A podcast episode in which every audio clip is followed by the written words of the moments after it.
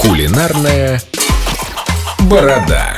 Будем мы делать крамбл. Да, повозим. Доброе утро. Здравствуй, Доброе Рома. утро. Повозимся сегодня немного Доброе в утро. Расшифруйте, пожалуйста, кулинарные переводчики. Что такое крамбл? Ну, это, по сути, песочное тесто. Рассыпчатое Вот песочное тесто. Но их бывает два вида. Можно песочное тесто скатать, как сказать, в лепешку такую и зажарить, а, и подпечь. А можно его просто сделать рассыпчатым, как песок. Для чего? А, Песок может пригодиться. Я сегодня расскажу, как можно сделать там 2, 3, 4, а дальше уже зависит от ваших кулинарных фантазий, варианта ароматного крамбла. Чтобы сделать крамбл, я беру обычно хорошее сливочное масло, просеянную муку и сахар в равных пропорциях.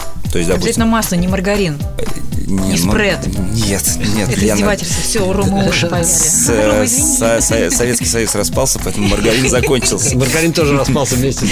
Ну, же Шучу. растительные масла. Не, просто я помню в детстве, как вместо масла мне вмазали маргарин, говорили, что это, э, сливочное масло, это полезно. Ну же денег не было.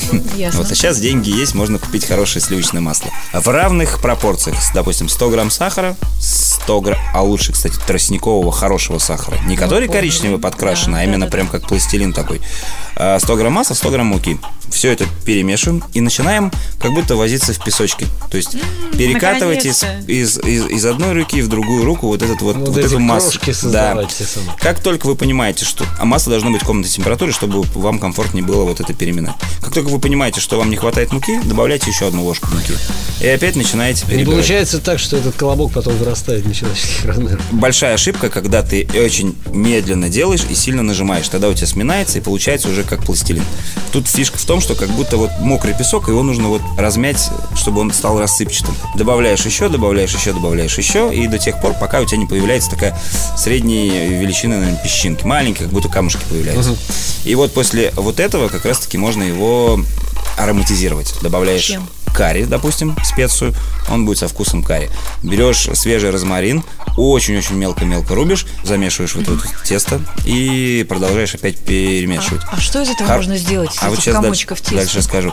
Или, карри. или кофе свежим смолотый, туда закидываешь чуть-чуть совсем, и у тебя будет уже кофейный э, запах, кофейный вкус. После этого ты берешь пергамент, берешь, разогреваешь духовку до 200 градусов, распределяешь ровно на пергаменте на листе железном и в духовку до состояния э, такого золотистого цвета достаешь, чуть-чуть перемешиваешь его и опять закидываешь.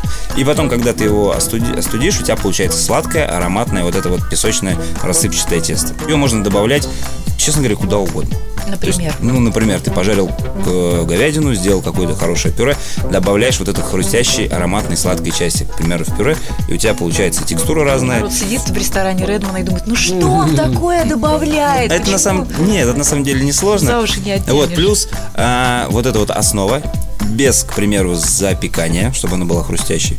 Вы берете, к примеру, вишневое, ну, допустим, чтобы не удлинять передачу, вишневое варенье в железную миску, сверху засыпали вот этим сырым крамблом, закинули в духовку. У вас получается сверху корочка, а внизу вот это вот горячее, хорошее вишневое варенье. Сверху шарик мороженого. Как я буду дальше работать? Уходи. Могу дальше рассказывать, но Ромочка, спасибо тебе. На самом деле бесценные кулинарные советы. Ждем тебя хорошего дня еще раз. Спасибо, Рома. Пока-пока, ребят.